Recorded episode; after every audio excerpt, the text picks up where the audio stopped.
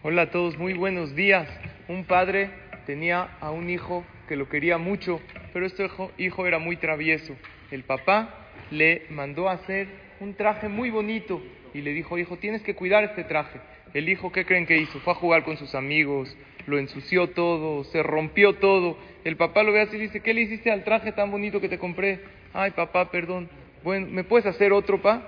No hay problema. El papá le confeccionó un segundo traje hermosísimo. Le dijo, ahora sí cuídalo. ¿Qué creen que hizo el hijo? Fue a jugar, lo rompió, lo deshizo, acabó hecho pedazos el traje. Cuando el papá ve al hijo así, le dijo, ¿qué te pasó, hijo? Híjoles, papá, perdón. El papá hizo algo muy inteligente. Le volvió a confeccionar al hijo un tercer traje, mucho más bonito que los otros dos, pero no se lo dio. No se lo dio para que se lo ponga, se lo enseñó. Lo llevó al armario y le dijo, hijo, ¿ves este traje? Está hecho a tu medida, está precioso. Cuando madures y cuando te comportes correctamente, te doy el traje. Ese hijo somos nosotros y nuestro padre es Hashem. Nos dio el primer Betamigdash y el segundo Betamigdash.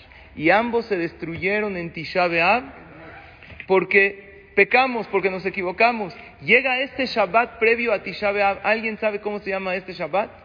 Shabbat Hazón. ¿Qué Shabbat Hazón? El Shabbat de la visión.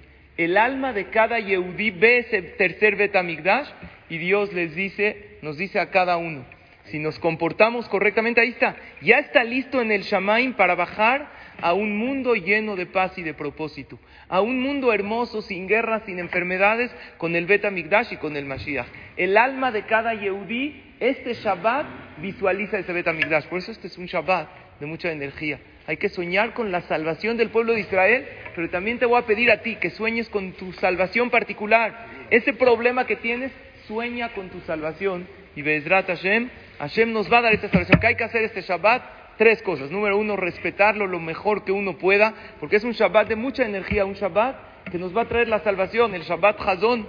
Número dos, visualizar, soñar la salvación del pueblo de Israel y la salvación personal. Y número tres, pedirle a Hashem por la reconstrucción del Bet HaMikdash, que sea pronto en nuestros días. Amén. Amén. Shabbat Shalom,